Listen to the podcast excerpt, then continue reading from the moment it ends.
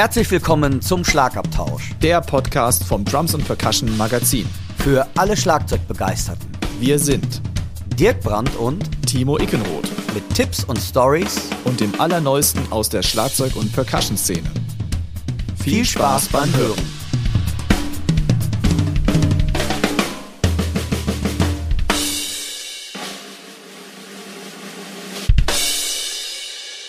Die heutige Episode 10 wird euch mit freundlicher Unterstützung der Firma Ruhema präsentiert.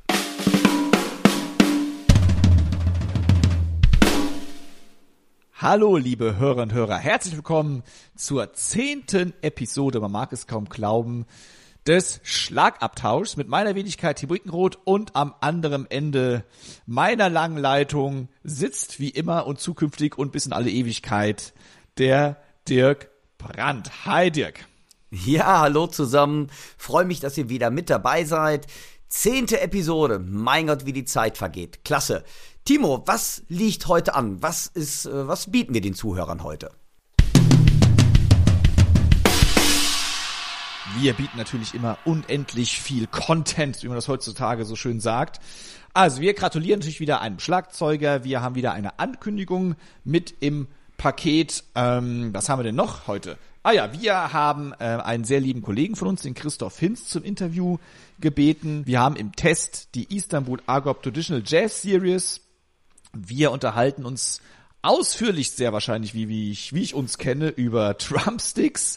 Zudem haben wir noch eine Hörerfrage im Petto, unsere Empfehlung des Tages und ähm, ja, das war's dann auch schon wieder.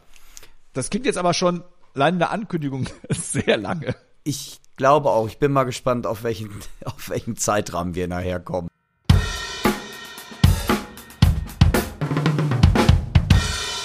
Timo, du musst, glaube ich, was richtigstellen. Einige haben uns darauf aufmerksam gemacht.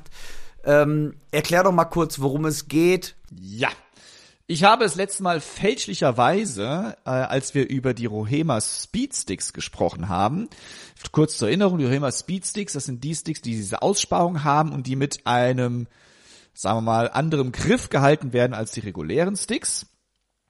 Und da habe ich gesagt, dieser Griff, den man dort machen soll, nämlich zwischen dem Mittelfinger und dem Zeigefinger, erinnert an den Griff, den man bei der Kalimba macht.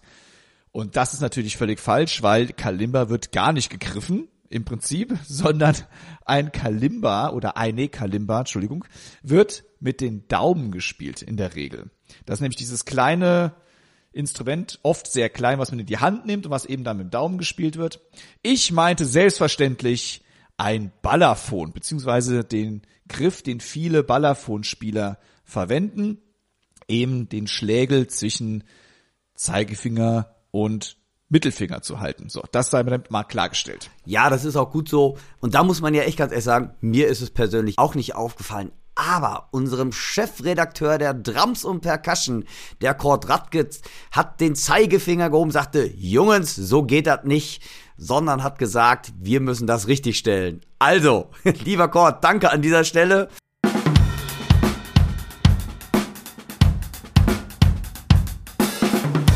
Und ähm, ja, nun geht's weiter. Wer hat denn jetzt Geburtstag, Timo? Es hat ein Held meiner Jugend Geburtstag. Und zwar, wenn diese Folge rauskommt, ihr, ihr hört die Folge hier ungefähr am 20. oder 21. Mai. Und wir nehmen aber auch schon am 13. Mai auf. Und am 17. Mai hatte dann für euch ein gewisser Herr namens Dave Aprosisi Geburtstag. Dave Aprosisi, wie gesagt, ist ein Held meiner Jugend, denn das war seinerzeit einer der vielen Schlagzeuger bei Pearl Jam, beziehungsweise genauer gesagt von 1991 bis 1994. Das war genau die Zeit, wo ich Pearl Jam ultra, ultra geil fand und ja. wo auch dieses legendäre MTV Unplugged Konzert rausgekommen ist. Und Dave Aprosisi war wirklich einer der Schlagzeuger, die mich damals beeinflusst haben. Und ich konnte um Himmels Willen überhaupt nicht so spielen wie er. Ich hatte, glaube ich, ich Dave Aprosisi ist bekannt für Einsatz von Splashbecken und so weiter und so fort. Ich glaube, ich habe nicht mal eins besessen damals, aber ähm, habe natürlich versucht, ihn mehr schlecht als recht zu kopieren. Und wie gesagt, äh, Dave Sisi, 1968er Jahrgang, besonders bekannt durch eben seine Zusammenarbeit mit Pearl Jam. Dann hat er aber auch eine eigene Band gegründet, als er bei Pearl Jam ausgestiegen ist. Und diese Band nennt sich The Green Romance Orchestra, wo er eben auch als Songwriter und als Produzent zu Tage tritt. Und wer sich ein bisschen über Dave Abruzzese informieren möchte, der hatte auch ein Feature in der Drums and Percussion und zwar, das liegt schon ein paar Jahre zurück, in der Drums and Percussion Ausgabe 5 2010. Ui. So, also geht ein bisschen zurück in der Zeit. Aber das ganze Interview findet man dann im Archiv auf der drumsundpercussion.de Homepage. Umlinkten Schlagzeuger, wie gesagt, den man mal auch, wie alle anderen auch, ausgecheckt haben sollte. also Dave Abruzzi, gerade seine Arbeit mit den Splashbecken, das ist bei mir auch so in Erinnerung geblieben, war damals zu seiner Zeit, finde ich, ja, unheimlich schon nach vorne. Und toller Schlagzeuger, unbedingt auschecken.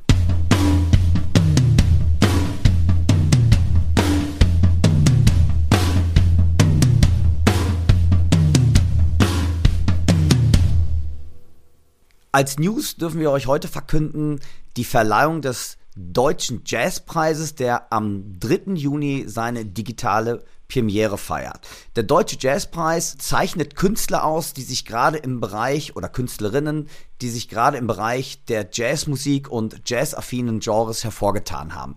Das Ganze ist von der Kulturstaatsministerin Monika Grütters ins Leben gerufen. Und wie gesagt, der findet eigentlich immer in Hamburg statt. Diesmal auch wird er digital in Hamburg umgesetzt und zwar vom Hamburger Festival Elbjazz und wird via Livestream übertragen. Und neben dem Standort Hamburg wird ebenfalls aus dem bekannten Jazzgroup A-Train in Berlin gestreamt, aus der Unterfahrt in München und aus dem Club Ella und Luis Mannheim. Pina Atalay moderiert das Ganze. Das Interessante dabei ist, es gibt internationale und nationale Künstler. Für uns Schlagzeuger sind natürlich die Schlagzeuger ganz besonders im Vordergrund gestellt. Und zwar für die nationale Szene ist nominiert, da weiß ich nicht ganz, ob der Nachname richtig ausgesprochen wird, der Max Andrzejewski, die Eva Kresse und Christian Lillinger. Und besonders Christian Lillinger als letzterer ist auch mit der Band der Lillinger Westergaard im Bereich Band des Jahres nominiert und sogar als Komponist für seine Komposition Tür. Im Bereich international Schlagzeug und Percussion sind hierbei nominiert Brian Blade, Trilok Gurtu und Savannah Harris. Also wir drücken erstmal allen Teilnehmern unheimlich die Daumen. Timo, Hast du vielleicht in der Drums und Percussion im Archiv nachschauen können, vielleicht, dass sich einige Zuhörer, die die Nominierten nicht kennen, sich nochmal mit diesen besser vertraut machen können? Selbstverständlich habe ich das. Ähm, man findet schon so einiges, nicht über jeden leider, aber das äh, vielleicht als kleiner Gruß an unseren Chefredakteur Kurt Radke. Wen man jetzt nicht findet, der sollte natürlich unbedingt mal nachgereicht werden in der Drums and Percussion. Also Richtig. auf jeden Fall zum Beispiel die Eva Klesse war ja relativ aktuell in der Drums and Percussion drin und zwar in der Ausgabe in der ersten Ausgabe unseres wunderschönen äh, aktuellen Jahres, nämlich in der 01 2021. Der Christian Lillinger war auch schon mal bei uns in der Drums and Percussion drin. Und zwar in der Ausgabe 05 2016 in der Rubrik Olli Rubo trifft. Also Olli Rubo ist natürlich auch hoffentlich den meisten bekannt, deutsche, ja auch schon fast eine deutsche Schlagzeugerlegende, kann man sagen. Und der hatte eben diese schöne Rubrik.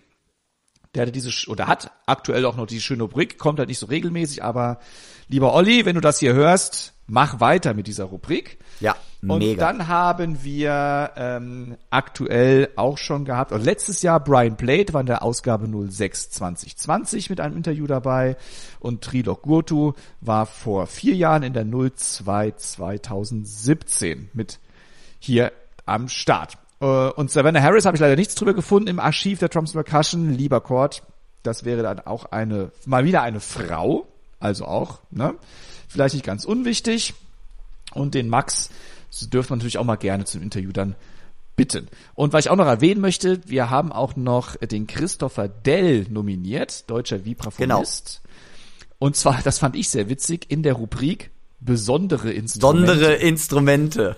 Wo ich dachte, Sehr hm, ist das Vibraphon jetzt ein sehr besonderes Instrument? Ich meine, jedes Instrument ist einerseits natürlich besonders, aber ich finde, im Jazz ist Vibraphon jetzt nicht so diese. Ich meine, es ist immer noch nicht klar, kommt immer noch nicht so oft vor wie ein Saxophon, ja, aber ist doch in, ein etabliertes Jazzinstrument. Und ich habe auch gesehen, ich weiß jetzt aber leider gar nicht mehr den Namen, in der Rubrik besondere Instrumente gibt's auch eine Harfistin. Das fände ich dann im Jazz schon wieder besonders, wobei ich sagen würde, hm, lieber Lieber Christopher, nicht, dass du dich jetzt hier von mir diskreditiert fühlst, aber besondere Instrumente, wahrscheinlich gibt's einfach zu wenig Mikrofonisten, deswegen fällt das mit in diese Rubrik rein. Aber das fand ja. ich schon eigentlich ziemlich lustig. Vielleicht über den deutschen Jazzpreis noch. Der deutsche Jazzpreis prämiert herausragende künstlerische Leistung von nationalen und internationalen Künstlern und Künstlerinnen. Und zwar, was ich jetzt besonders finde, und daher sagte das Timo auch mit diesen Kategorien, in 31 Kategorien. Das finde ich schon ziemlich klasse, dass 31 Kategorien gewürdigt werden. Und ein Drama haben wir vergessen, das ist nämlich der Olli Steidle. Und der ist zwar nicht als Drama nominiert, aber mit einer Band, und zwar ebenfalls nominiert zur Band des Jahres, und zwar mit Phil Groppers Film. Da ist der Olli Steidler mit dabei. Wir drücken allen Nominierten ganz, ganz doll die Daumen. Und wenn ihr Zeit habt, live dabei zu sein, 3. Juni, www.deutscher-jazzpreis.de. Da könnt ihr alle Informationen euch einholen oder natürlich auch bei unserer Webseite drumsundpercussion.de, wo die Links auch nochmal alles, was wir hier im Podcast sagen, auch nochmal ausführlich aufgezeichnet oder aufgelistet werden.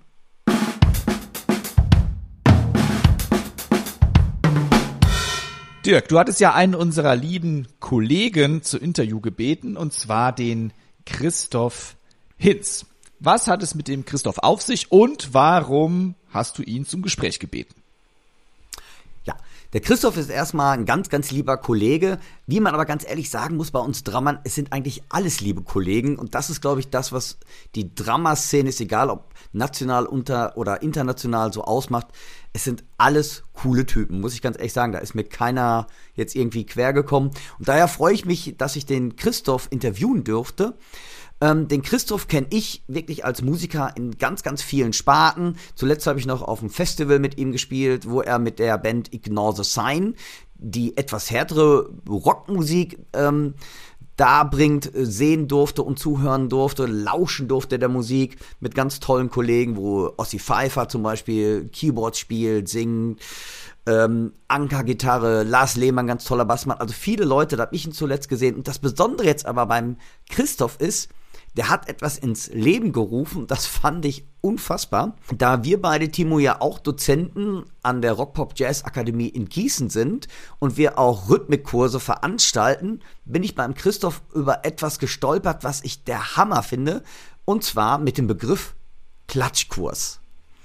Und die Idee, die der Christoph da in die Tat umgesetzt hat und das erklärt, um das rhythmische Empfinden, um sein Timing zu verbessern, finde ich ganz, ganz klasse. Und ich habe dem Christoph einige Fragen dazu gestellt. Die erste Frage, da wird er sich auch gleich einfach mal selber so ein bisschen vorstellen und wir hören einfach mal in das Interview herein.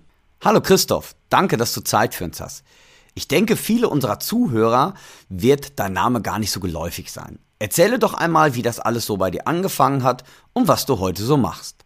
Ja, hi Dirk, hi Timo, vielen Dank erstmal für die Einladung zu eurem tollen Podcast den ich selber seit Folge 1 höre und euch folge. Äh, großer Respekt, wie toll ihr das durchzieht. Also wirklich klasse. Ich bin Christoph Hinz, Schlagzeuger, Schlagzeuglehrer aus Hannover, unterrichte an der Musikhochschule in Hannover im Studiengang Popular Music, also Popmusik, was einer der wenigen Bachelorstudiengänge für Popmusik äh, an der Musikhochschule deutschlandweit ist. Den leite ich auch als Studiengangssprecher. Den habe ich mal mit aufgebaut vor mittlerweile 13, 14 Jahren und ähm, bin dort eben Schlagzeugdozent, Bandcoach, ähm, aber auch Lehrer für rhythmische Gehörbildung, was in dem Kontext bei den Studierenden eher Klatschkurs heißt. Da kommen wir später ja auch noch drauf. Ich bin selber als Schlagzeuger sehr viel unterwegs, spiele in verschiedenen Bands, stilistisch viel verschiedene Sachen, habe so einen Brot- und Butter-Job ähm, am Musical-Theater in Hildesheim. Das ist das Theater für Niedersachsen, wo wir ganz viele verschiedene Produktionen spielen, weil das Theater in Hildesheim eine eigene Musical-Sparte hat, in der ich seit circa 15 Jahren so als Erstbesetzungsschlagzeuger in der festen Musical-Band spiele. Ähm, was wirklich eine ganz, ganz tolle Sache ist für mich und stilistisch sehr herausfordernd, weil Musicals eben oft stilistisch quer durch den Garten sind, von Jazz über Klassik, über Rock, Pop. Ähm, ja, das macht wirklich sehr viel Spaß. Und ich unterrichte neben äh, dem Job an der Musikhochschule Hannover noch beim Popkurs in Hamburg, den ich mal irgendwann selber auch besucht habe vor tausend Jahren. Und ähm, unterrichte in Hannover äh, an der Musikschule noch und äh, ein bisschen privat bei mir zu Hause, beziehungsweise im Moment online. So, also Unterricht und selber Musik machen und einen Studiengang organisieren, das ist so, das sind so meine Hauptjobs. Angefangen hat das bei mir aber alles mit so ungefähr 13 Jahren, habe ich mir ein Schlagzeug im Keller selber gebaut. Ähm, nachdem ich mal einen tollen Schlagzeuger live gesehen habe, wollte ich das dann auch. Und so richtig geschehen ist es dann um mich, weil mein damaliger Klavierlehrer, Klavier war so mein erstes Instrument, ähm, der hatte ein Schlagzeug in seinem Unterrichtsraum stehen und hat mir dann mal den ersten Gustav oder Bumchak Groove gezeigt. Ähm, den habe ich ausprobiert und ab da war es mit Klavier erledigt und Schlagzeug war das neue Hauptinstrument. Du bist ja musikalisch in vielen unterschiedlichen Genres unterwegs. Wie stellst du dich auf die verschiedenen Projekte ein und wie bereitest du dich darauf vor?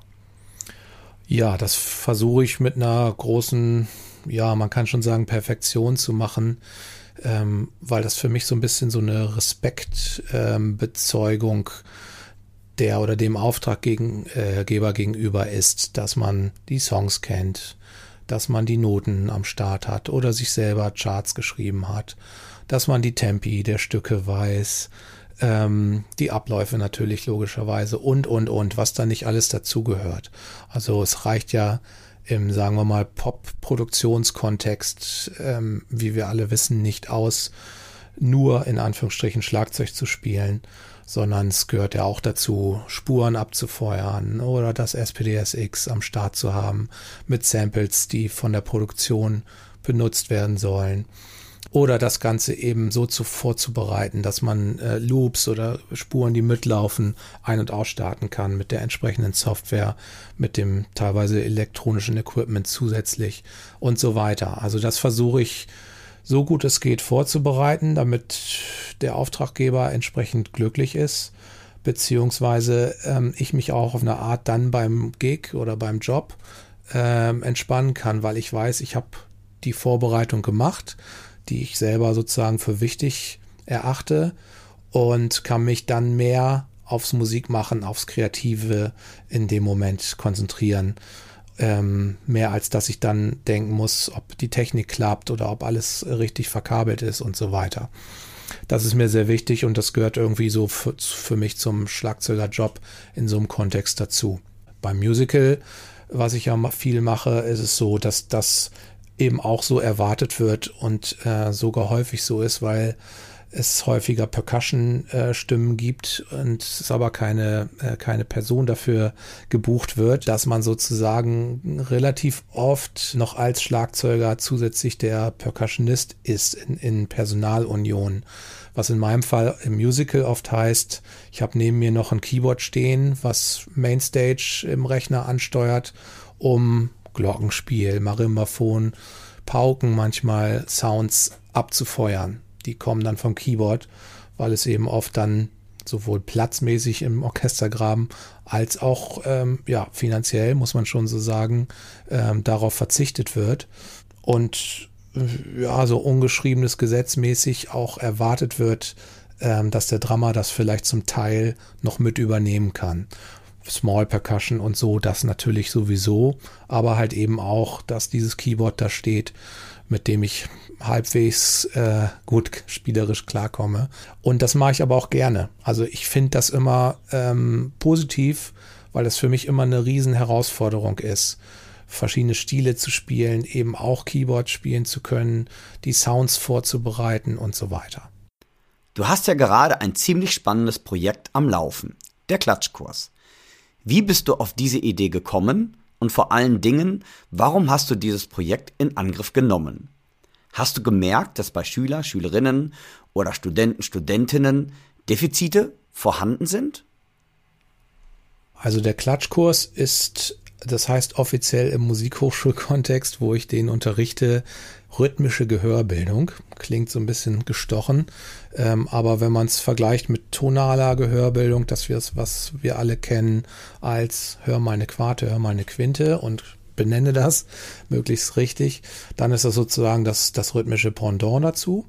Und das hat, ähm, wurde ursprünglich mal äh, rhythmische Gehörbildung genannt und äh, seit Jahren, seit ich das mache, heißt es aber nur noch Klatschkurs. Das mache ich an der Musikhochschule, seit ich dort unterrichte, seit ähm, fast 20 Jahren. Und da treffen wir uns im Semester äh, jeden Dienstagmorgen von 9 bis 10 und klatschen zusammen. Also machen verschiedene rhythmische Übungen, Frage-Antwort klatschen, zum Klick klatschen, ähm, ich schreibe ganz, ganz viel Noten. Das sieht man auf meiner Seite klatschkurs.de. Also im Prinzip rhythmische Lesetexte von 16 oder 32 Takten, die wir dann dort benutzen, ähm, dort klatschen, weil es ist eben so, es sind da nicht nur Schlagzeuger drin, sondern alle Musikerinnen, Musiker, Sängerinnen, Sänger, die nicht so nerdmäßig wie wir Drama natürlich sich nur auf Rhythmus konzentrieren, ähm, sondern auch auf Melodie und Harmonie und dementsprechend manchmal äh, die rhythmische Erfahrung noch so ein bisschen ausbaufähig ist. Und das üben wir da. Das behandle ich da, das üben wir da, klatschen uns gegenseitig Sachen vor, notieren das auch. Ähm, was ich viel mache, ist, dass ich mit Musikbeispielen, also aktuelle Ausschnitte aus Popsongs arbeite, wo es zum Beispiel rhythmische Motive gibt, ähm, die ich dann die Studierenden aufschreiben lasse, dass man über diesen musikalischen Kontext lernt, das erst selber zu spielen oder zu klatschen und zwar ins das möglichst auch noch in Notenform aufzuschreiben. Ja, und irgendwann kam mir die Idee, dann äh, eine Website draus zu machen, weil ähm, ich gerne Material benutze und Studierenden äh, zur Verfügung stelle, ohne große Hürde, ohne große technische Hürde. Ich hatte immer Handouts benutzt, die ich dann verteilt habe, jedes äh, Semester neu. Äh, aber das war mir zu unflexibel. Deswegen kam ich auf die Idee, halt eben diese Website zu machen, äh, ein paar Videos zu erstellen. Und daraus ist jetzt vor allen Dingen Anfang diesen Jahres ähm, eine recht umfangreiche neue Homepage entstanden. Klatschkurs.de heißt die halt eben. Parallel dazu gibt es einen Instagram-Account, auch klatschkurs.de heißt es da, wo ich immer so ein bisschen Videos antease, das, um die Leute auf die Seite zu locken weil äh, Rhythmuslehre oder sich damit zu beschäftigen, da versuchen besser zu werden, ist natürlich nicht nur was für Musikstudierende, die halt schon ziemlich professionell unterwegs sind, wie bei uns in den Studiengängen, sondern eigentlich für alle. Das heißt, ich habe mir überlegt, ähm, wie kann ich das methodisch so umsetzen, dass das vielleicht vom Level her möglichst breit ist. Ähm, und das für mich Wichtigste waren die Clap-Alongs, nenne ich das. Das sind im Prinzip Play-Alongs, wie wir das kennen. Ich mache es meistens so, dass die Videos die Original-Klatschstimme mit enthalten in der, im ersten Durchlauf und dann gibt es eine Wiederholung, da ist die weg, dann ist es erst ein Clap-Along. Und die Play-Alongs sollen motivieren und, und cool klingen und die Leute pushen und die inspirieren, dass die Lust haben, am Ball zu bleiben. Deswegen habe ich mir da relativ viel Mühe gemacht ähm, gute Songs sind das schon teilweise fast, beziehungsweise Programmings zu machen, die nicht, nicht dröge klingen oder nicht, nicht langweilig, sondern die die Leute einfach mitnehmen und ähm, ja, ihnen Bock macht, äh, da mitzuklatschen. Und das ist das, was ich seit Anfang des Jahres relativ ausgiebig äh, auf klatschkurs.de mache. Wie hast du dieses Projekt dann in die Tat umgesetzt? Was hast du dir dabei für Überlegungen gemacht? Ja, also wie ich schon kurz sagte eben, äh, ich habe versucht, dass das niedrigschwellig ist. Wenn ihr euch das anguckt auf klatschkurs.de, dann seht ihr zwar im Moment ähm, noch eher Leseübungen, Lesetexte so auf Sechzehntel Basis, binär und ternär Achteltriolen Basis, die schon teilweise ziemlich ans Eingemachte gehen. Also eher so auf Studiumsniveau, würde ich jetzt mal sagen. Aber nach und nach kommen immer mehr auch vermeintlich einfachere Beispiele mit mehr Achtelnoten, mit äh, weniger Noten und so weiter hinzu, um das eben auch zu öffnen. Und auf Instagram, ähm, wo ich ziemlich viel Feedback zu meinem klatschkurs.de Account äh, bekomme, äh, ist das auch immer der Punkt, dass die Leute sagen, ja, super und gerne nochmal auch mehr einfache äh, Beispiele, vor allen Dingen die Nicht-Drama. Und das sind ganz oft äh, Lehrerinnen, Lehrer, Musikschullehrerinnen, Lehrer, die das ähm, in ihrem eigenen Unterricht benutzen, die Videos, die ihre Schülerinnen und Schüler mitklatschen lassen oder das so als äh, alltägliche Warm-up-Übung machen und so weiter. Und das war eigentlich genau mein Ziel. Das heißt, es soll jetzt keine reine Schlagzeugerseite sein, die sich damit ja eh ganz viel beschäftigen, sondern ausgehend von meinem Klatschkurs an der Musikhochschule möglichst für alle Instrumentalistinnen, Instrumentalisten, Sängerinnen, Sänger, die dann abgestimmt auf ihr Level einsteigen können und äh, eben durch die Clap-Alongs so ein bisschen so ein Push haben, am Ball zu bleiben. Könntest du uns hierzu ein Beispiel geben, damit sich die Zuhörer das Ganze vielleicht etwas besser vorstellen können? Ja, klar, sehr gerne. Also, ähm, was ich immer finde, ist, äh, wenn man jetzt nur einen Klick anmacht und dazu eine Leseübung klatscht, ähm, dann ist das eine gute Sache, ein guter Lerneffekt, hoffentlich. Aber es frustet manchmal mehr, als wenn man das im musikalischen Kontext macht, äh, weil es vielleicht so ein bisschen trocken ist, ein bisschen den, der Bezug fehlt zur eigentlichen Musik und vor allen Dingen, und das finde ich fast das Wichtigste, ähm, hört man eben, wenn man nur einen Klick hört, gar keine anderen, sagen wir mal, Subdivisions oder gar kein Feeling, was vielleicht nicht komplett quantisiert ist, wo man sich irgendwie draufsetzen muss mit dem, was man eben klatscht oder spielt. Äh, das heißt, das ist ja eigentlich eine Vorbereitung aufs Bandspiel, dass man versucht, ähm, alles, was man selber spielt oder singt, ähm, in dem Kontext der Band sich einloggen zu lassen. Dass das vom Mikrotiming her stimmt, dass das Feeling so ist wie das Feeling der Mitmusiker und so weiter und so fort. Und das heißt, der erste Schritt ist eigentlich, dass, dass ich äh, gucke, dass ich irgendwie ein interessantes Playback programmiere oder selber einspiele. Und da zeige ich euch mal so ein Beispiel, wo ich tatsächlich selber auch Schlagzeug gespielt habe. Es gibt einen Taktanzähler und dann geht die Klatschstimme zu dem Playback los ähm, und man kann das eben mitklatschen. One, two, three.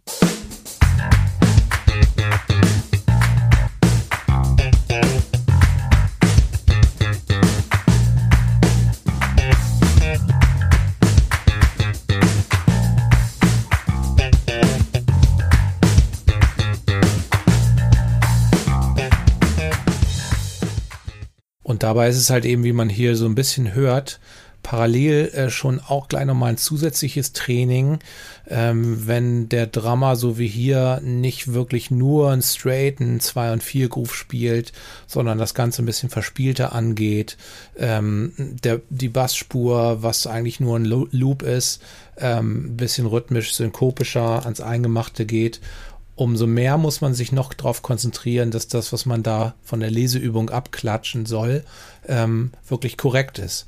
Und umso mehr muss man selber seinen eigenen Flow hinbekommen, der ähm, nicht gestört werden darf davon, dass der Drummer und der Bassist jetzt vielleicht ein bisschen sehr funky sind auf einmal. Ich persönlich finde ja die Idee mit dem Klatschkurs super. Hast du Tipps für unsere Zuhörer, wie man mit deinem Klatschkurs arbeiten sollte und dadurch sein Timing auf ein neues Level bringen kann? Also als Drama ist man natürlich oft gewöhnt daran, dass man zum Beispiel Lesetexte hat, wie zum Beispiel in der bekannten Schule The New Breed von Gary Chester oder ganz viele andere Schulen, die man dann irgendwie interpretieren soll. Das heißt, für mich das angenehmste beim selber üben, aber auch im Unterricht ist, wenn die Schule gar nicht zu viel vorgibt, sondern wenn die Schule eigentlich ganz viel äh, kreative Möglichkeiten offen lässt ähm, für das, was man da selber draus machen will. Und äh, so sind diese Leseübungen auch gedacht. Das heißt, man könnte als Drama zum Beispiel so einen Lesetext in die Bassdrum packen und das oben drüber als Groove spielen. Oder man sagt sich, ein Takt der Leseübung ist immer die rhythmische Grundlage für ein Fill-In. Oder ähm, ich nehme einen Takt der Leseübung als Grundlage für, eine für ein technisches Exercise, dass ich Paradiddle anwende, je nachdem, äh, ob da eine Viertelnote, eine Achtelnote, eine Sechzehntel steht, spiele ich ein anderes Sticking und kombiniere so verschiedene Rudiments und so weiter und so fort. Das heißt, da gibt es wirklich unendliche Möglichkeiten und das ist das Schöne an so offenen Konzepten, ähm, wie eben New Breed zum Beispiel, dass man daraus im Prinzip, je nachdem, was man gerade üben möchte, ganz, ganz viel Übungen sich selber ausdenken kann. Eine, wie ich finde, tolle Timing-Übung, die man auch auf klatschkurs.de findet und die natürlich in erster Linie für die Drama gedacht ist, sind die sogenannten Kalimba-Patterns. Das ist im Prinzip meine Weiterentwicklung von Gap-Clicks, die ihr wahrscheinlich alle kennt. Das heißt, dass man im Klick äh, Lücken einprogrammiert, nachdem äh, der Klick dann erst wieder losläuft und man so trainiert, dass man das eigene Timing auch äh, weiterspielen kann, obwohl der Klick gerade mal einen Takt Pause macht. Das habe ich versucht weiterzuentwickeln mit den Kalimba-Patterns, die im Prinzip zweitaktige Kalimba-Loops sind mit sehr, sehr synkopischen Rhythmen, so dass man nicht sofort checkt, wenn man nicht vielleicht die Noten dabei liest oder sich das ganz deutlich klar macht, wo ist eigentlich die Eins und wo fängt der zweite Takt an. Ich zeige euch mal ein ganz kurzes Beispiel. Da habe ich zum zweitaktigen ähm, Kalimba-Pattern selber Schlagzeug gespielt. Zunächst ein bisschen straighter, dann ein bisschen verspielter. Das kann man sich in Ruhe auf YouTube auf meinem Kanal anschauen. Dann kriegt man einen Eindruck, worum es da überhaupt geht. Das Wichtigste an der Sache ist, das Kalimba-Pattern ist der neue Klick. Also es gibt keinen äh, Klick, der mitläuft oder den nur ich höre und äh, auf der Aufnahme nicht zu hören ist, sondern Versucht es so zu üben, dass ihr ohne Klick den Rhythmus, die Vierviertel fühlt und dazu mitspielen könnt.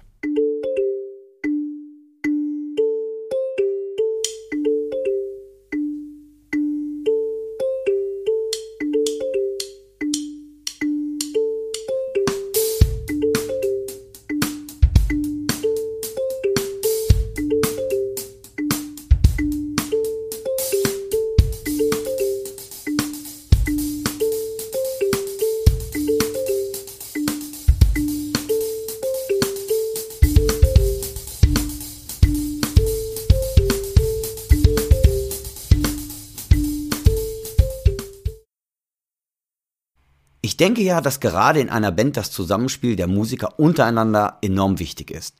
Und genau da finde ich, setzt sein Konzept auch an, ist sehr vielfältig anwendbar. Könntest du ein Beispiel geben, wie man innerhalb der Band das Timing zusammen besser erlernen oder erüben kann? Also ich würde mir da vielleicht als Drummer meinen Bassisten zunächst schnappen und so Bass- und Drums-Sessions machen, unabhängig von dem ganzen Bandkontext. Weil das ist natürlich letztendlich das Fundament oft äh, in Songs, um wirklich mal sich zwei, drei Stunden Zeit zu nehmen, einfach nur zu zweit, vielleicht einfach nur die Songs, äh, die man sonst im Bandkontext spielt, alleine durchzuspielen, um mal wirklich fokusmäßig hören zu können, was passiert da überhaupt oder warum werden wir im Refrain immer ein bisschen schneller oder warum will der eine ein bisschen anders als der andere an der und der Stelle. Ähm, solche Sachen vielleicht dabei sogar mitschneiden, geht ja häufig äh, relativ einfach heutzutage dass man es in Ruhe dann danach gemeinsam sich anhört, um zu checken, hat er überhaupt recht, wenn er währenddessen das so empfindet, dass es schneller oder langsamer wird? Oder ähm, fühlt sich das für beide komisch an oder nur für einen und so weiter und so fort. Und das kann man natürlich ausbauen und äh, dann auch im kompletten Bandkontext machen.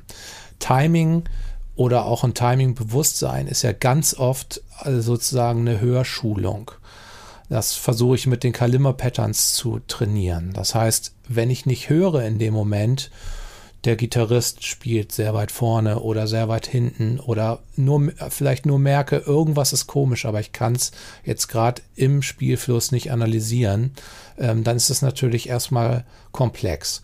Aber wenn ich irgendwie das so viel trainiert habe, so viel geübt habe, dass ich weiß, okay, den Gitarristen muss ich jetzt so ein bisschen einfangen, weil der mir eigentlich ein bisschen wegläuft. Ähm, Gehe ich mal erstmal ein bisschen mit zu ihm, spielerisch, vom Timing her, um ihn vielleicht dann wieder zurück ins Boot zu holen. So dass man als Drummer natürlich immer so ein bisschen den Dirigentenjob hat in der Band um zu gucken, wenn jetzt nicht alle immer einen Klick hören und das eh egal ist, um zu gucken, dass man ein gemeinsames Bandtiming, was sich schön verzahnt, hinbekommt. Hast du eine Lieblingsfigur innerhalb deines Klatschkurses oder eine spezielle Rhythmik, wo du sagst, boah, die wende ich enorm häufig an und Könntest du uns vielleicht ein Beispiel geben, wie du diese dann vielleicht hinterher am Schlagzeug umsetzt oder daraus vielleicht Filz bastelst oder sonst oder Groove-Ideen auscheckst dabei. Da wäre ich mal unheimlich gespannt drauf.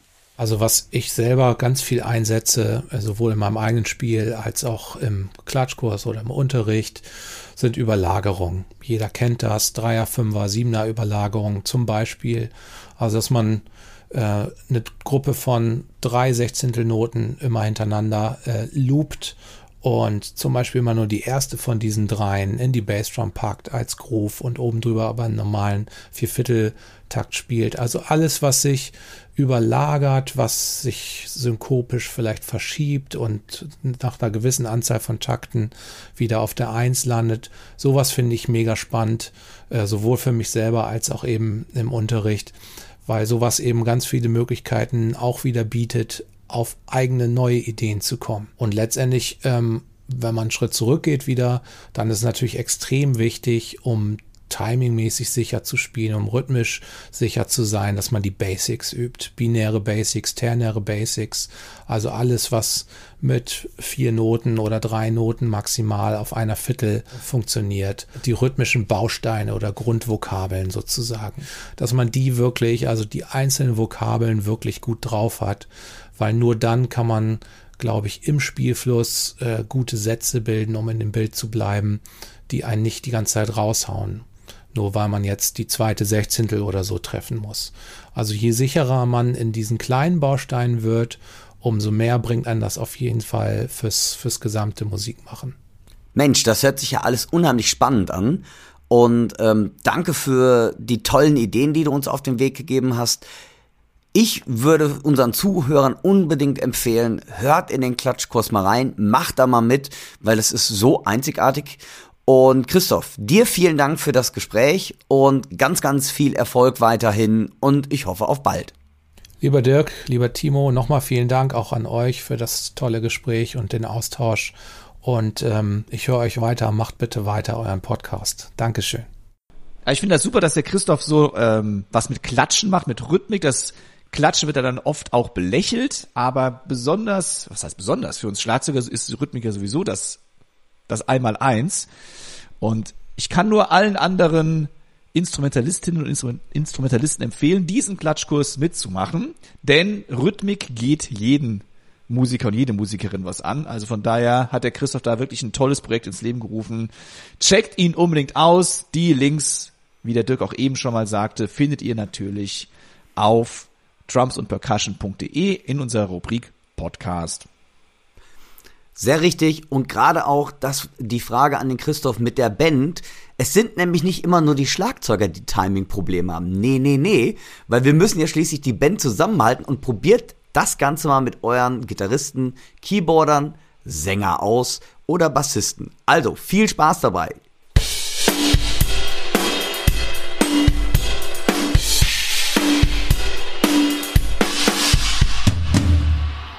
Kommen wir zu unserer lustigen Rubrik Drummerpedia und wie in der letzten Ausgabe des Podcasts angekündigt, wollten wir heute mal ausführlich über Schlagzeugstöcke sprechen. Dirk, Schlagzeugstöcke. Ja. Das ist ja ein sehr persönliches Thema. Ich meine, guckt man mal in die Läden rein und man sagt, sagen wir mal so, man ist noch nicht so bewandert in der Schlagzeugerszene. Man wird erschlagen von der massiven Anzahl an unterschiedlichen Schlagzeugstöcken von allen möglichen Herstellern. Was ist dein persönliches Stockmodell und warum? Das ist eine ziemlich gute Frage und ich denke auch gerade bei Stöckern, ähm, ja, erstmal ist wichtig, irgendwann kann man, das fand ich, das ist so im letzten Podcast so nett gesagt, äh, wenn man einen Stock länger in der Hand hält und damit spielt, kann man irgendwann mit jedem Stock spielen aber es gibt einfach Favoriten, wo man sich gleich zu Hause fühlt. Und das ist bei mir der Vicfirst 55A, was eine Mischung ist zwischen 5A und 5B. Und jetzt kommt's, ich komme nicht mit einem Stock nur aus, sondern auch der AJ2 von Vicfirst ebenfalls. Und zwar ist das ja bei mir so, ich spiele verschiedene Musikrichtungen und der 55A ist so, ähm, ja, einfach wo, so ein Allround-Trommelstock, den ich eigentlich immer gebrauche für Pop, für Rock, für meine Metal-Geschichten. Aber wenn ich Blues und Jazz spiele, ist mir dieser Stock vorne zu schwer, die Kuppe zu groß. Ich finde, die Kuppe ist zu laut, nicht äh, differenziert genug, nicht sensibel genug. Und da spiele ich von Vic First den AJ2, der am Buttend, also am Ende des Stockes, so ähnlich ist wie mein 55a. Allerdings vorne dann schmal zuläuft und eine kleinere ähm, Stockspitze hat. Was ich finde einfach für einen schöneren und differenzierteren Beckensound sorgt in der Musikrichtung Jazz, Funky oder einfach, wenn ich einfach meine Lautstärke mehr im Zaum halten muss. Da fühle ich mich mit diesem Stock einfach wohler. Wie sieht denn das bei dir aus? Ich wollte jetzt erstmal einhaken, lass uns doch mal kurz für alle Hörerinnen und Hörer so ein paar Begrifflichkeiten erläutern. Ähm, du sprichst ja jetzt gerade von Butt-End und so weiter und so fort. Also ein Stock ist prinzipiell so aufgebaut. Unten, das nennen wir Butt, was man erstens als den Griffteil bezeichnen könnte. Dann kommt Richtig. der Schaft, also der längliche Teil des Stockes, der nach oben hinzuläuft. Das Ganze geht dann über die Schulter, über die Schulter, wo es dann ein bisschen verjüngt. Nach oben hin zu der Spitze, wo der Kopf oder eigentlich der Tipp des Stockes sitzt. Genau, Kopf und Tipp ist gleichzusetzen. Genau, das ist erstmal der, der simple Aufbau eines Stocks. Und der Dirk hat ja jetzt auch schon hier mit Zahlen und Buchstaben rumhantiert. Das ist der AJ, Schlag mich tot und so weiter und so fort. Das ist, finde ich, immer noch für, selbst für mich und für dich vielleicht auch, Dirk, komplett verwirrend. Was sagt uns der Stockhersteller mit A, B, mit AJ, mit 55, 8378, keine Ahnung, wie die alle heißen. Und das geht so ein bisschen in die Historie zurück. Ähm, und es ist ja auch witzig, ich meine, jeder Stockhersteller benutzt diese Begrifflichkeiten. Das heißt, Ja, du hast ein A, ein B und so weiter und dann fünf, ich meine, 5A-Stock nehmen wir jetzt einmal als Standard. Ein 5A ist bei jeder Ja. Stockfirma ein Standard-Stockmodell. So, aber was Richtig. bedeutet eigentlich 5 und was bedeutet A? Und ich habe noch ein bisschen recherchiert und äh, wie gesagt, das ist alles äh, unter Vorbehalt, weil da ist, die Quellen sagen nicht immer das Gleiche darüber aus. Aber grundsätzlich gilt der Buchstabe für ursprünglich für die Musikrichtung, in der der Stock benutzt werden sollte. Und da ist A etwas seltsam, weil A, es gibt keine Musikrichtung mit A damals, sondern es war eigentlich ein O für Orchester, aber das O konnte als Null verwechselt werden. Und dann hat irgendein Stockhersteller gesagt, ich weiß nicht welcher das war, der hat dann das Ganze auf A umgemünzt und deswegen haben wir heutzutage ein A, was eigentlich für Orchester steht. B, da gibt's ja auch ganz viele, also 5B-Stock ist ja auch ein Standardmodell. B steht für ähm, Band oder heutzutage wird man da eher Marsch und Konzert, genau, Marsch und Konzertkapellen zu sagen. Dann gibt's noch das S-Modell, was für Streetbands gestanden hat, also auch für Marching-Kapellen Ja. im Prinzip. Und wir hätten noch D, dieser Begriff wurde allerdings hauptsächlich nur von Cratch benutzt für seine Stöcke, was für Dance Band stand, also für The Tanzkapelle. Also, wenn ihr Walzer spielt oder Samba oder Foxtrot, dann müsst ihr einen D-Stock benutzen. So ist es. nee, und da das ist nämlich das Interessante. Hast du jemals einen D-Stock gehabt? Nee, ne? Auch Nein, ich ne? glaube, das gibt's auch heutzutage. Gibt's da, gibt's oder? auch nicht mehr. Ist es damals, nein, nein, ist es damals nur von Gretsch ins Leben gerufen und es gibt es eigentlich auch nicht. Eigentlich die, die gebräuchlichsten ist heute noch A und B oder die haben sich auch durchgesetzt. Das ist, Ja. denke ich mal, das meiste dabei. Das ist äh, wirklich witzig. A und B, also heute, also manche Sachen ist dann auch schon mal aufschlussreicher. Ich meine AJ, du hast ja eben gesagt, du spielst ein AJ 55, glaube ich. Ja. Wofür steht das A und wofür steht das J? Steht für American Jazz. Ah, da AJ ist dann schon wieder halbwegs eindeutig.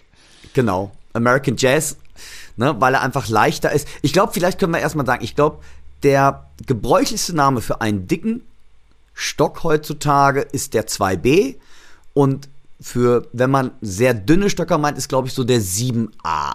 Dass man da so, so, so eine grobe Richtung hat. Und dann gibt's natürlich noch 5A, 5B, 7A, aber ich glaube, das sind so 2B ist so im Moment der dickste, normal und 7A so das dünnste und dann gibt's ganz viel dazwischen. So sehe ich das im Moment. Und jetzt wird's noch verwirrender.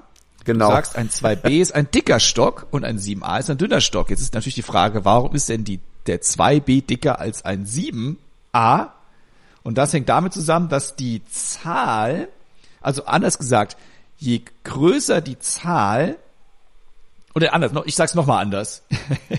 je größer der Durchmesser, desto niedriger ist die Zahl. Das heißt, ein Richtig. sehr dicker Stock hat eine größere Zahl und ein sehr dünner Stock hat eine höhere Zahl, was irgendwie von der Logik her sich nicht mehr ganz erschließt, aber so du, ist es halt. du hast du hast eben gesagt eine eine eine eine kleinere Zahl meinst du ein dicker Stock hat eine kleinere Zahl und Genau. der höhere Stock eine große da hast du dich einmal gerade versprochen ja, sorry. Ja, so meine ich das natürlich. das Interessante ist, es gibt ja natürlich mehrere Hersteller. Es gibt Vic First, es gibt Rohema, es gibt Promark, es gibt Meinl hat mittlerweile eigene Stöcke. Dann hatten wir eben Gretsch hat eigene Stöcke. Dann gibt es die Firma Vincent. Dann gibt es Ahead Drumsticks. Und jetzt ganz neu, Timo, um jetzt das, die Verwirrung noch ein bisschen weiter zu machen, obwohl wir gleich zu den Hölzern bestimmt kommen. Es gibt dann auch mittlerweile Drumsticks aus Carbon. Kunststoff eigentlich, eigentlich nichts anderes als ein Kunststoffstock. Und die liegen, und das denke ich mal, werdet ihr auch, deshalb gibt's ja auch so viele Trommelstöcker. Ihr könnt nehmen, welchen Trommelstock ihr, die liegen alle etwas anders in der Hand. Die haben dann noch einen anderen Lack, da kommen wir auch noch mal zu. Es gibt lackierte und unlackierte. Machen wir doch erstmal vielleicht bei den Hölzern weiter, Timo. Was ist so das bekannteste Holz, was du kennst, oder welche Hölzer gibt es überhaupt nach deiner Meinung? Es gibt, glaube ich, eine Menge Hölzer. Wir müssen Ja. bei den bekanntesten hängen bleiben, sonst würden wir wirklich hier, ähm, das würde sonst in eine, wie soll ich sagen, Holz, Hol- in einen Holz-Podcast umgewandelt werden müssen. Also das bekannteste Holz und das gängigste Holz ist, finde ich, Hickory. Ja. Hickory ist ein Walnussgewächs. Also ein, ein ist nordamerikanischer Walnussbaum. richtig. Und jetzt, jetzt, um da auch weitere Verwirrung zu stiften. Genau. Als echtes Hickory versteht man nur das Holz einer einzigen Baumart.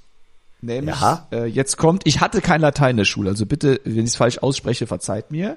Das ist dann Zaria tomentosa. Also klingt schön, wenn du das sagst. Das klingt total schön. so, also das ist das echte Hickory und daneben gibt es noch leichtere Arten, die man als Pecan Hickory bezeichnet. So, also auch da Vorsicht und auch bei Holz ist es ja auch so, bei, bei Trommelbauern, Maple ist nicht gleich Maple. Es ist immer die auch Frage, wo ist ähm, das Ahorn gewachsen und wie lange und so weiter und so fort. Also, so, aber Hickory ist der, sag mal, allgemein das bekannteste Holz in der Trommelbau, äh, in der Stockhersteller. Geschichte. Daneben gibt's dann Maple, was Ahorn ist. Dann relativ verbreitet noch ist Oak, Eiche. würde ich sagen, also Eiche. Und dann gibt's eben, ja, so ein paar Exoten wie äh, Persimon, das ist Dattelpflaume oder Hainbuche und so weiter und so fort. Also wahrscheinlich äh, ist die Liste endlos erweiterbar. Ähm, wir können vielleicht mal sagen, warum sich so unsere drei Holzarten durchgesetzt haben, also Oak, Hickory und Maple. Also Oak ist die erstmal die schwerste Option, ist sehr hart und bruchsicher, aber die Schlagabsorption ist bei Oak nicht die beste, weil es eben so, ne, also du spürst die Vibration in der Hand. So, deswegen Oak ist aber ein richtig massiver Stock. Das muss man wirklich sagen. Also da hat man echt was in der Hand. Es ist wirklich schwer. Hickory ist 10% leichter als Oak, also als äh, Eiche Ja. ähm, und hat ein paar gute Eigenschaften. Es ist sehr belastbar, es ist langlebig und es hat eben den Vorteil, dass es einen Schlag auch noch angenehm absorbiert. Und dann noch leichter ist eben das Maple, also das Ahornholz, ist nochmal 10% leichter als Hickory. Und dadurch liegt es natürlich dadurch leichter in der Hand. Und ähm, ist auch von seinem Spielgefühl und von seinem Klang her dann ähm, ja etwas anderes als Hickory natürlich und die Holzart ist natürlich unglaublich wichtig auch für den Gesamtsound des Schlagzeugers oder der Schlagzeugerin. Aber das sind so mal die grundsätzlichen Dinger und wie gesagt, Dirk hatte eben schon gesagt, dann gibt's auch noch Carbon und Sticks aus Aluminium mit einem Kunststoffüberzug von der Head beispielsweise. Also da, ähm, ja, wie gesagt, die Liste ist endlos erweiterbar und es gibt sogar Drumsticks aus Laminat und Ja. so weiter und so fort. Ja, also man kann, glaube ich, grob sagen, dass Hickory, wie du schon gesagt hast, ähm, jetzt mal von der Haltbarkeit. Hic- Hickory ist eigentlich so das Normale, was man kennt. Dann Maple, weil es leichter ist, die können noch schon mal ein bisschen eher durchbrechen.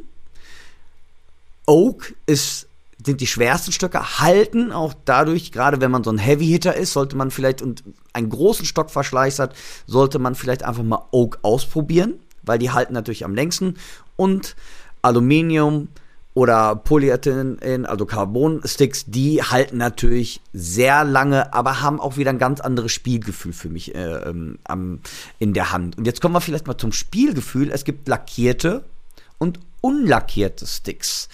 Und da ist es, glaube ich, auch, wie ähm, ihr so mit schwitzigen Händen oder nicht mit schwitzigen äh, Händen zu kämpfen habt. Das ist so, das heißt, man sagt, wenn du sehr schwitzige Hände hast, solltest du einfach mal unlackierte Drumsticks nehmen. Oder auch natural heißen die dann zum Teil sehr häufig. Oder einfach, ähm, weil der Schweiß wird dann quasi vom Stock aufgesaugt und du hast eine bessere Griffigkeit in den Fingern oder in den Händen. Wobei lackierte natürlich einfach auch schon dadurch wieder ein bisschen resistenzfähiger sind, nach meiner Meinung. Und ähm, ja auch schon ein anderes Spielgefühl wieder vermitteln. Auch von Hersteller zu Hersteller, egal ob man einen lackierten Stock von Promac in der Hand hat oder Vic First oder äh, von Vincent, die fühlen sich alle vom Lack ein bisschen anders an. Und es gibt sogar einige Lacke auch, die dann auch wieder so ein ähnliches Feeling versuchen zu erzeugen, wie unlackierte Stocks, die dann mit so einem speziellen Lack behandelt worden sind, dass, wenn man schwitzige Hände hat, die auch nicht so aus den Händen, so slippery when wet, die so einfach aus den ähm, Fingern fliegen. Timo, was hast du da so für Erfahrungen mitgemacht? Also ich bin Gott sei Dank jemand, der nicht über besonders schwitzige Hände verfügt, sage ich mal. Also ich, hab, ich sag mal, ich habe keine schwitzigen Hände. Das heißt, für ja, mich spielt es erstmal gar nicht so die Rolle, ob der äh, lackiert ist oder nicht lackiert. Da bin ich gar nicht so der Purist drin. Also meine sind jetzt zufälligerweise lackiert, meine aktuellen Sticks, die ich spiele. Also ich spiele, das haben wir noch gar nicht erwähnt, ich spiele Waiter-Sticks übrigens. Wird auch Hallo Waiter, dass ihr auch mal genannt werdet. Ähm, also die Sticks spiele ich, die sind lackiert, ähm, aber ich habe auch unlackierte schon in der Hand gehabt Geigenx sagt mir auch schon, wenn man sich auf den Stick eingeschossen hat, mal eine Zeit lang, dann ist es auch okay. Und da ich nicht, wie gesagt, nicht mit dieser Feuchtigkeit zu tun habe, spielt für mich gar nicht so die große Rolle. Wer allerdings jetzt lackierte Sticks spielt und keinen unlackierten, also, also anders gesagt, wer schwitzige Hände hat, hat sich aber auf einen lackierten Stick eingeschossen, der hätte auch noch die Möglichkeit, jetzt nicht unbedingt auf einen Natural zu gehen, also auf einen unlackierten, sondern der könnte zum Beispiel das Ganze noch abtapen. Es gibt also auch da in den einschlägigen äh, Drummer-Gadgets, Tapes, die man sich um den Stock rumwickeln kann beispielsweise. Manche tragen auch Handschuhe und so weiter und so fort. Das heißt, es gibt immer irgendwie etwas, wo man sich dann doch noch mit behelfen kann. Ich glaube, es gibt auch Leute, die schmieren sich die Sticks sogar mit irgendwas ein, damit die kleben, ähnlich ja, wie bei Wachs. Sportlern. Ja, genau. Mit so Wachs. Ja, ne? Wachs. Ja. Gibt's also auch. Also da ist auch, ja, sagen wir mal, der eigentlichen, der persönlichen Kreativität keine Grenze gesetzt. Aber ey, jetzt gibt's so viele Möglichkeiten, doppel lackiert, einfach lackiert, farbig lackiert, oh mein Gott, also Ja, ich, einfach der was, Burner. was mir gerade auch noch einfällt, und zwar die Firma Promark hat ja auch ein ganz interessantes äh, Modell auf den Markt gebracht und dieses ähm, Firegrained. Da hat zum Beispiel unser Kollege, der Klaus Hessler, auch sein äh, Signature-Stock durch aus dieser Serie. Und zwar sind, wird das Holz noch mal flambiert wird also erhitzt, also Feuchtigkeit, im, so wie ich das verstehe, so ein bisschen äh, ähm, Feuchtigkeit entzogen und der Stock wird dadurch auch nochmal gehärtet in sich. So, dass wir auch nochmal, ähm, das, dadurch soll das normale Gewicht und die Balance erhalten bleiben, aber der Stock wird mehr gehärtet. Kenne ich aber auch nicht, muss ich ganz ehrlich sagen, habe ich noch nie mitgespielt, aber ähm, wie gesagt, ist auch so ein neues Stockmodell, was auf dem Markt ist, halt Fire Grain Sticks. Also ihr merkt schon, das ist Aber der Name, der Name klingt schon so geil. Ja, und der sieht auch ein bisschen angekokelt aus. Er ist er ja. Ja, stimmt. stimmt. Ich glaube, was aber viel wichtiger ist, Timo, ich glaube, das ist bei uns beiden, das ist die Kopfspitze, weil da gibt es ja auch ganz viele unterschiedliche Modelle. Es gibt, du hast eben was gesagt, du hast was gesagt, Oval, dann gibt es Teardrop Roundball. Wolltest du da mal was zu erzählen? Ja, also da fassen wir fünf Grundformen zusammen. Einmal die ovale Kopfform, das, die, hat, die hat so das größte Klangspektrum und äh, produziert in der Regel einen angenehmen Ton mit einem groß gefächerten Spektrum vor allem in der mittleren Frequenzbereich. Im mittleren Frequenzbereich, dann haben wir die Tropfenform, die ist ähnlich wie die ovale Form von der Klangeigenschaft her, ist aber ein bisschen wärmer vom Klang, etwas fokussierter im Frequenzbereich. Dann haben wir die runde Form, das ist die, die am definiertesten klingt und sehr, Ja. sehr sauber. Ähm, hell und knackig vom Sound her, meistens auch einen sehr, sehr guten Rebound erzeugt, eine schnelle Ansprache hat und wird daher gerne ähm, ja, im Jazz oder auf der Snare Drum eingesetzt. Dann haben wir die Eichelform, die hat einen sehr, sehr vollen, voluminösen, lauten Klang, ist sehr, sehr langliebig. Das ist auch ein Aspekt, den man nicht vernachlässigen sollte, wenn man ein Hardhitter ist und wird ähm, die Eichelform habe ich gelesen, wird zumindest oft von Rockdrummern verwendet.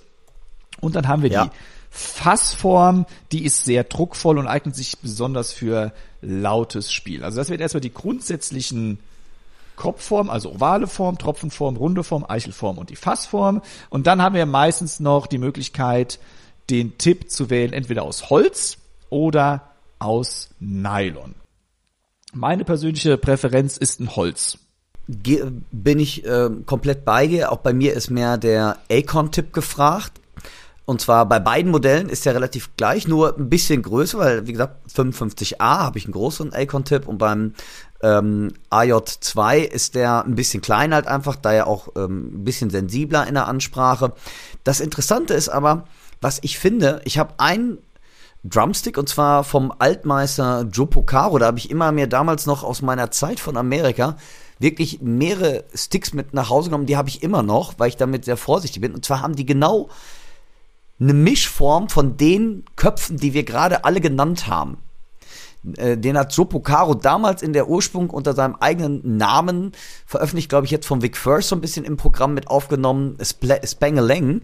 Und zwar, da bevorzuge ich tatsächlich ein 7A-Modell, um das wieder noch mehr durcheinander zu bringen, mit einer kleinen, das ist eine ganz kleine Nylonspitze und die finde ich gerade auf einem Flatride-Becken, äh, gerade für jazzige Sachen unheimlich schön, weil die einen ganz, ganz crispen Ton haben. Also es ist wirklich unheimlich interessant, was es da, ähm, ja, ihr merkt schon, die Auswahl und auch die, die Sache, wo man echt durcheinander kommen kann, ist gerade bei Sticks unheimlich und ich glaube, das wird doch immer so bleiben, weil also bei mir ist das auch so, sobald es ein neues Stickmodell gibt, probiere ich das doch mal irgendwo, wenn man im Laden ist, wie fühlen die sich so an oder ähm, auch für verschiedene Musikrichtungen.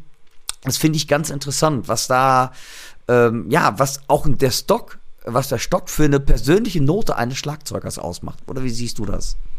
Ja, der Klang ist ultramäßig beeinflusst von dem Stock. Ja. Also gerade auf Becken.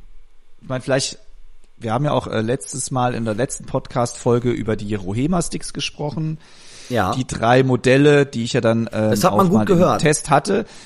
Ja, da kann man es so ein bisschen raushören. Auf dem Becken kann man es besonders gut hören, auf der Trommel wird es ein bisschen schwieriger, aber das Reitbecken ist da das Haupt, Hauptding, finde ich. ja. Und ähm, ich bin auch im Moment so ein bisschen auf der Suche wirklich nach ähm, neuen Stockmodell, weil ich suche ein bisschen mehr Definition auf einem Becken. Also ich möchte einen klareren Sound bekommen. Und mein Ja. jetziger Stick, der hat eher, ähm, der hat eine ovale Kopfform.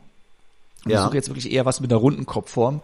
Und dann ist echt, dann sucht man und sucht man, weil man möchte ja ungefähr die gleiche Länge haben. Also ich spiele gerne eher einen längeren Stick. Und im Gegensatz zu dir, Dirk, meine Sticks sind eher kopflastig als buttlastig. Ähm, das heißt, dann da dieses perfekte Ding zu finden, ist echt nicht einfach. Ja, das ist Und ich sollte vielleicht auch mal, obwohl ich habe eben ja noch gesagt, ich stehe eher auf Holz beim Kopf. Aber Nylon-Tipp, hast du ja gerade auch beschrieben, klingt noch mal definierter auf einem Becken, dass ich echt überlege, ob ich nicht auch mal Nylon-Tipps, ja, ob ich nicht auch mal Nylon-Tipps ausprobieren sollte. also, was ich Es ist furchtbar. Na, es ist wirklich vor. Und wir können wir auch Jahre hier über dieses Thema noch unterhalten. Das Interessante ist ja wirklich, Nylon, also ich glaube, live hört man das nicht ganz so. Also nach meinem Empfinden, ob man live, das ist, glaube ich, eher eine persönliche Geschmackssache.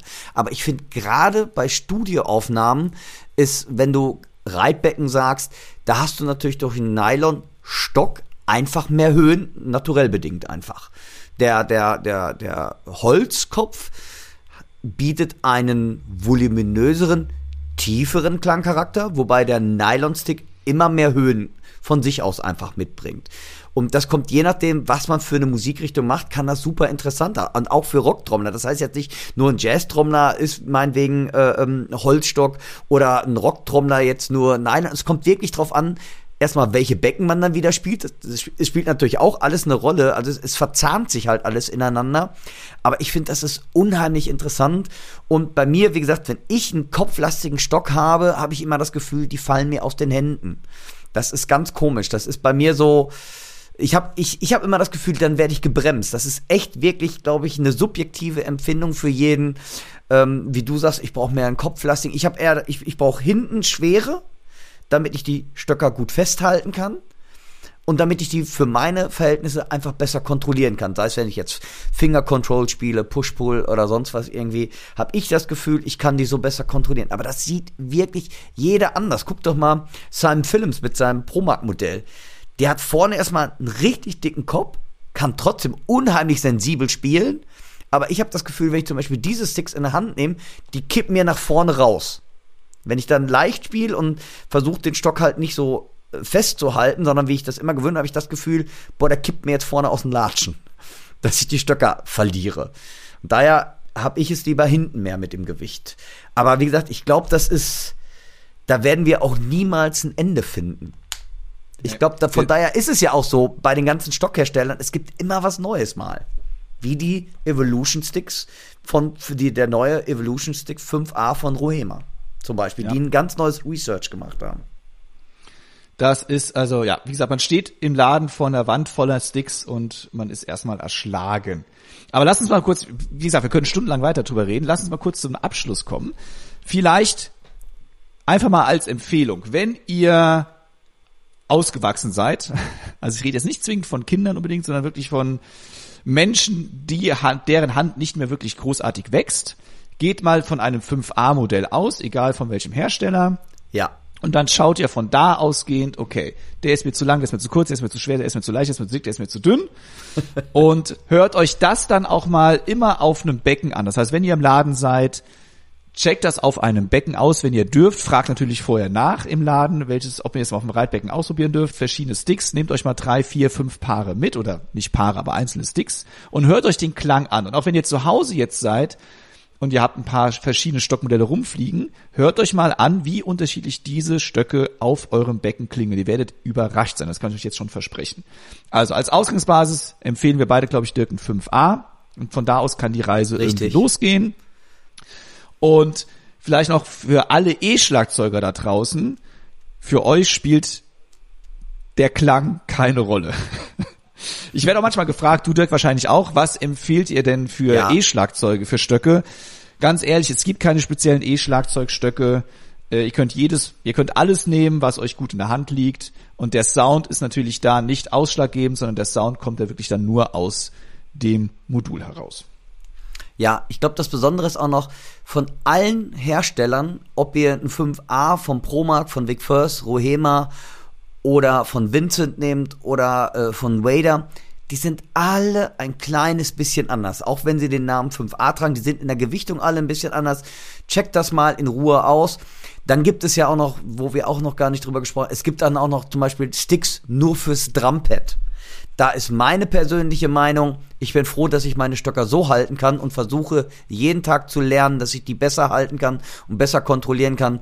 Für mich sage ich ganz ehrlich, das ist aber meine persönliche Meinung, ich bin, warum soll ich für, fürs Pad andere Sticks nehmen als fürs Schlagzeug. Da mag es ganz andere unterschiedliche Meinungen zu übergeben. Ich glaube, da könnten wir auch jetzt stundenlang drüber uns unterhalten. Für mich ist einfach, ich bin froh, wenn ich den Stock an einer Quelle richtig halten kann, dann übe ich auch bitte mit dem gleichen Stock.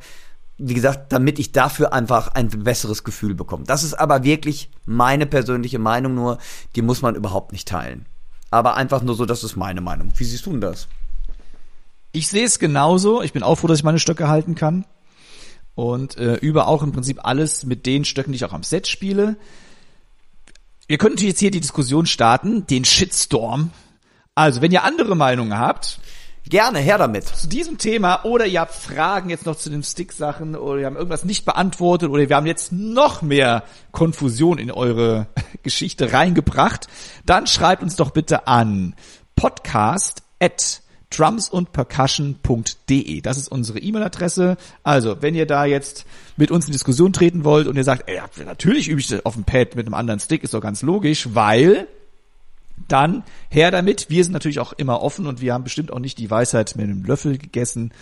Deswegen lasst uns doch gerne, wenn ihr harte Argumente habt, vom Gegenteil bestimmt überzeugen. Also ich mich zumindest. Also vielleicht. Ja. Könnte sein, womöglich, vielleicht auch nicht. So, also langes, langes Thema und äh, der Dirk bekommt jetzt das Dramapedia Sticks Schlusswort von mir. Ja, wie ich schon sagte, Hauptsache es macht Bumm. Viel Spaß bei der Trommelstockwahl.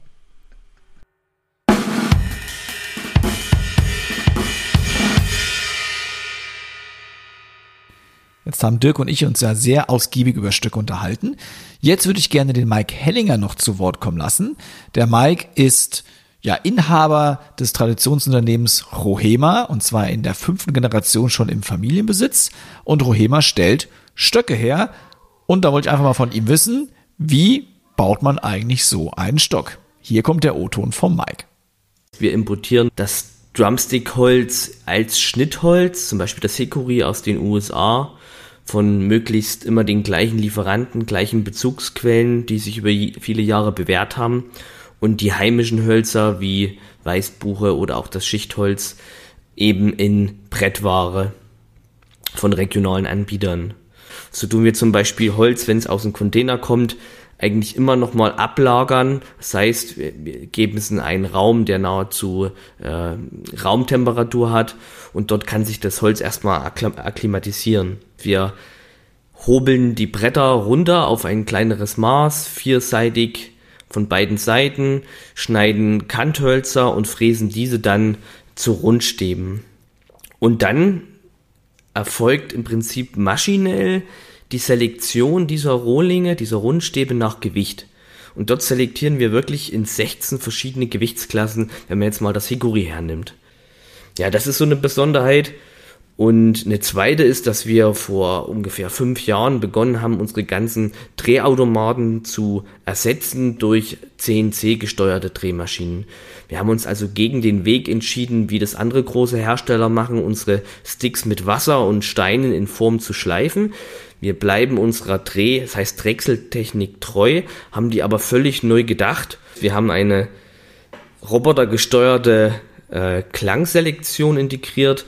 Das heißt, wir spielen jeden Stock im Prinzip mit einem kleinen Hämmerchen an, ein Computer misst die Frequenz aus und ein Roboter selektiert diese in 50 verschiedene Kategorien.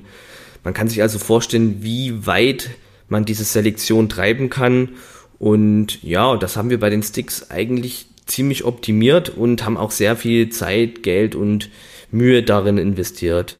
Wow, das waren ja wirklich mal interessante Einblicke in die Firmengeschichte der Firma Rohema und warum sie ihre Sticks so machen, wie sie sie machen, fand ich super interessant.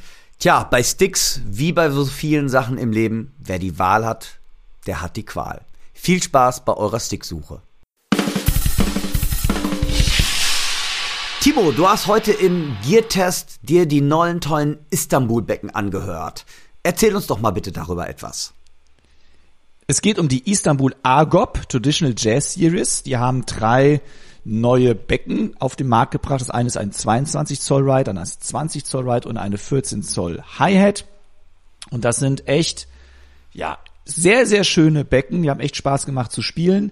Und äh, lange Rede, kurzer Sinn. Wir hören uns einfach mal die Becken an und können halt danach kurz nochmal drüber quatschen.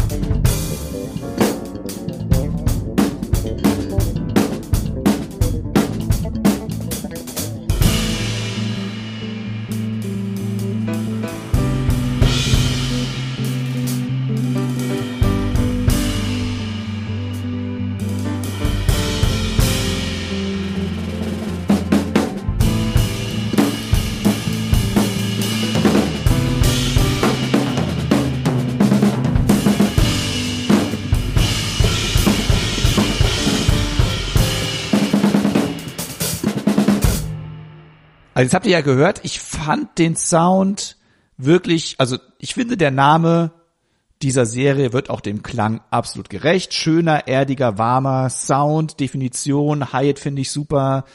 Ähm, wie gesagt, ließen sich echt toll spielen, inspirierten mich auch, also hat wirklich Freude gemacht. Vielleicht ganz kurz, es geht hier nicht um Einsteigerbecken, sondern die haben auch ihren Preis. Das 22 Zoll Ride liegt bei ungefähr 450 Euro, das 20 Zoll Ride bei ungefähr 380 Euro und das Hi-Hat Paar bei ungefähr 390 Euro. Aber das sind halt eben auch echt absolut professionelle Becken, die in allen Belangen, wie gesagt, ihrem Namen absolut gerecht werden. Dirk, wie fandst du denn den Klang? Ziemlich klasse, äh, war auch beeindruckt und besonders, was ich ja immer gerne mag, gerade bei Jazz- oder Blues-Geschichten, wenn du in das Becken gut hereincrashen kannst.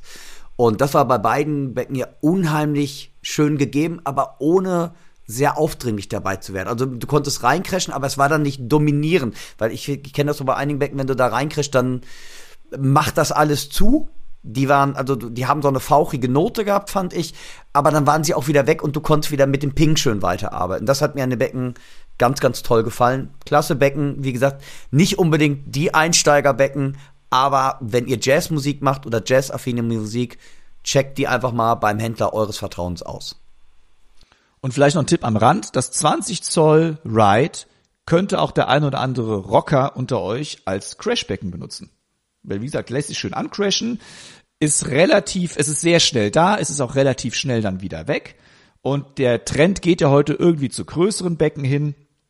Und ich kenne auch einige, die, ich weiß gar nicht, Dirk, spielst du auch einen 20 Zoll Crash bei dir in dem Setup? Ich meine, du hast bei, bei Axis hast du ja, glaube ich, ähm, ich habe nach, ich habe glaube ich nachgezählt, 317 Becken hängen.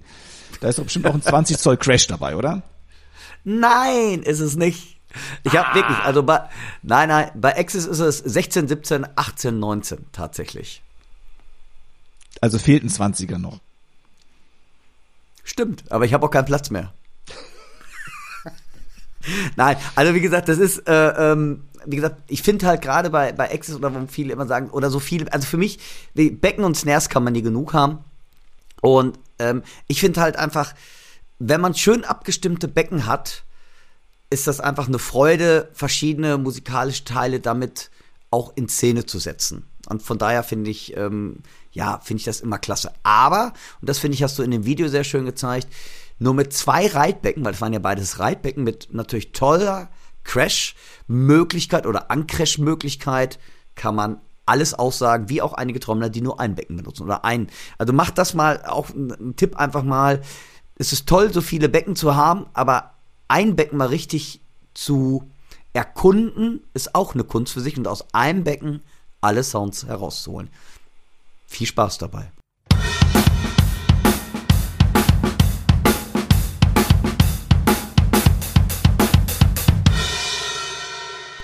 Uns haben wieder einige Hörerinnen und Hörerfragen erreicht.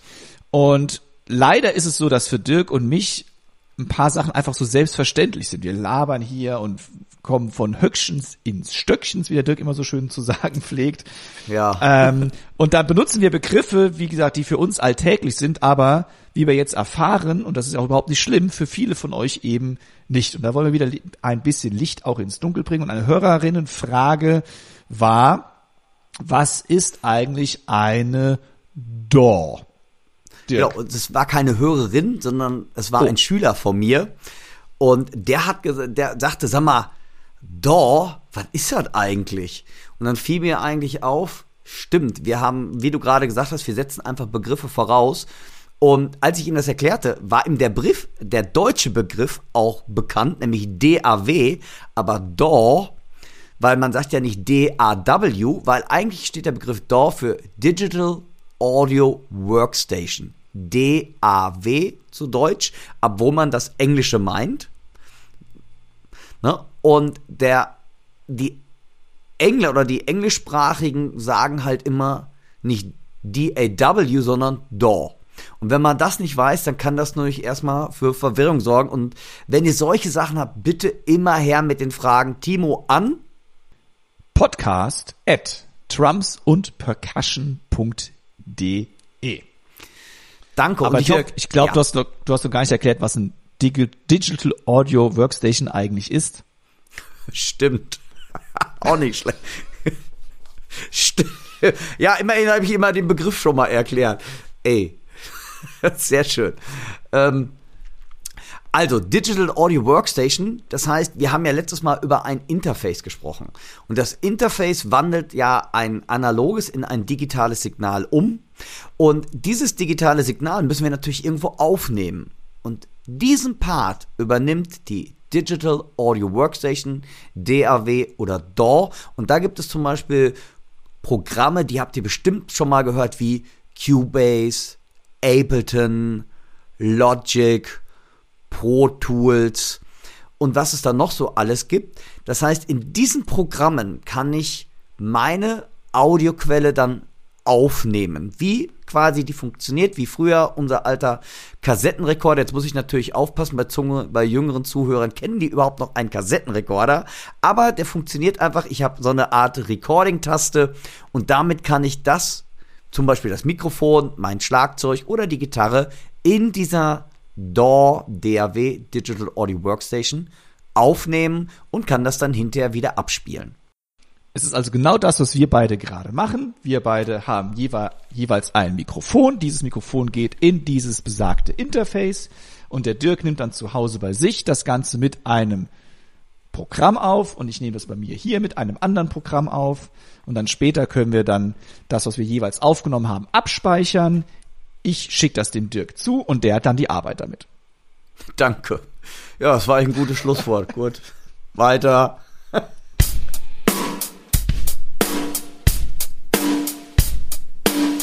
Es ist wie jede Podcast-Folge. Ich schaue auf die, auf die laufende Uhr und muss immer mit Erschrecken feststellen, verdammt, wo ist denn die Zeit eigentlich hingegangen? Ich sag's mal mit äh, Paul Panther. Wer hat an der Uhr gedreht? Ist es wirklich schon so spät? Schon so spät. Kommen wir zu unserer Chefkoch-Empfehlung des Tages. Dirk, du oder ich? Äh, ich fange mal an. Ja, weil ich gar nicht weiß, was du eigentlich hast. So, ich habe diesmal einen CD-Tipp wieder. Und zwar von keinem geringeren Trommler, den ich unheimlich schätze, unheimlich gerne höre. Das ist David Garibaldi. David Garibaldi, Funky-Trommler kennen die meisten wahrscheinlich von euch von der Band Tower of Power als Funk-Drummer par excellence.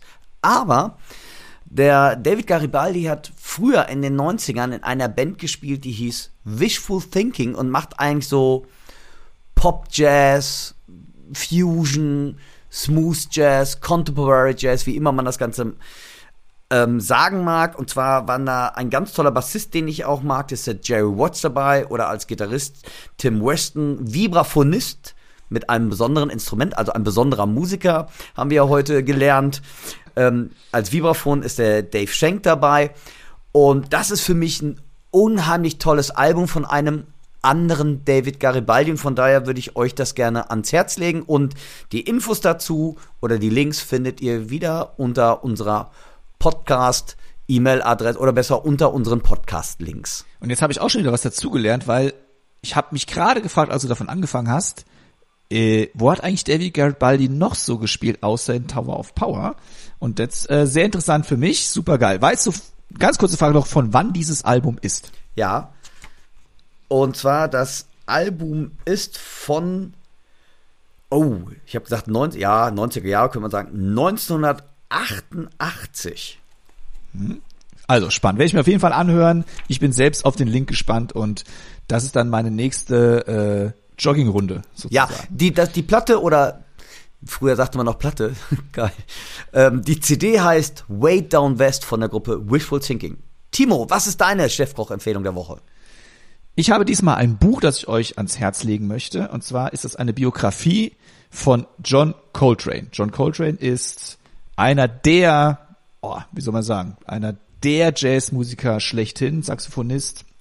Und das ist eine sehr, sehr schöne Biografie, die im Reklam Verlag erschienen ist von dem deutschen Autoren Peter Kemper. Und die gibt sehr, sehr schöne Einblicke in das Genie von John Coltrane, weil es auch daraus ersichtlich wird, dass das Genie eben nicht von Anfang an dabei bist, dabei ist, sondern dass es verdammt viele harte Arbeit ist, es so weit zu bringen, diese Genialität aus sich herauszuholen. Und das finde ich ultra spannend, weil es einfach wieder zeigt, niemand wird so richtig geboren. Man hat natürlich vielleicht eine Veranlagung dazu, aber es ist einfach der Schweiß und der Fleiß, der einen dann dazu bringt, seine, ja, seine komplettes seine kompletten Fähigkeiten auszuschöpfen. Also, das Buch heißt John Coltrane von Peter Kemper.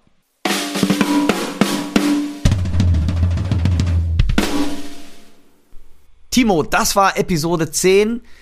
Wir hoffen beide wieder, dass ihr unheimlich viel Spaß gehabt habt. Es ist ein bisschen länger, aber dafür mit tollen Interviews, tollen Soundbeispielen. Ich hoffe, ihr habt Spaß mit dieser Folge gehabt. Wir möchten uns noch ganz herzlich für die Präsentation dieses Podcastes der Episode 10 bei der Firma Rohema bedanken und für das tolle Interview beim Mike Hellinger. Ich wünsche euch eine schöne Woche noch, passt auf euch auf und bleibt uns gewogen, sagt es allen weiter. Timo, dein Schlusswort. Vielleicht ein kleiner Ausblick in Episode 11, da werden wir nämlich eine kleine Aktion wieder mit dabei haben, wo ihr mitmachen könnt und dann auch was gewinnen könnt mit etwas Glück. Also das schon mal als kleiner Ausblick. Ja, vielen Dank, dass ihr uns die Treue haltet. Jetzt äh, zehnte Episode. Wir möchten natürlich gerne die nächsten zehn dann auch voll machen. Wenn ihr Fragen habt, Feedback, Wünsche, Anregungen oder ihr sagt, oh Gott, das war ja doch der Blödsinn mit den Drumsticks, mit den Padsticks zum Beispiel. Ich habe eine ganz andere Meinung. Wir lassen gerne noch andere Meinungen zu. Wir sind ja auch nicht perfekt. Dann schreibt uns doch bitte an podcast at drumsundpercussion.de. Bitte liked uns, wo es überall irgendwie nur geht. Auch nochmal kurze äh, Werbung in eigener Sache. Dirk und ich, wir betreiben ja beide einen YouTube-Kanal, wo wir auch die ganzen Videos, die zu diesem Podcast dann erscheinen, auch nochmal nachzuschauen sind. Das heißt, ihr könnt den Dirk finden auf YouTube, wahrscheinlich unter seinem Namen Dirk Brandt. Und Drami Brandt, genau, müsst ihr mit eingeben. Wenn ihr in die Suchmaske ein, müsst ihr in die Suchmaske mit eingeben, Dirk Brandt, Drami Brandt, dann findet ihr mich. Sonst kommt ihr tausend auf andere Videos von anderen Firmen. Und mich findet ihr unter meinem Namen Timo Ickenroth oder unter dein Schlagzeuglehrer Lehrstrich Punkt Lehrstrich de. Also da könnt ihr gerne auch mal vorbeischauen. Wir freuen uns natürlich auch da über ein Abo. Aber jetzt genug Werbung in eigener Sache. Auch nochmal von meiner Seite aus vielen Dank an Rohema. Vielen Dank an die Drums Percussion, dass sie uns auf euch loslassen.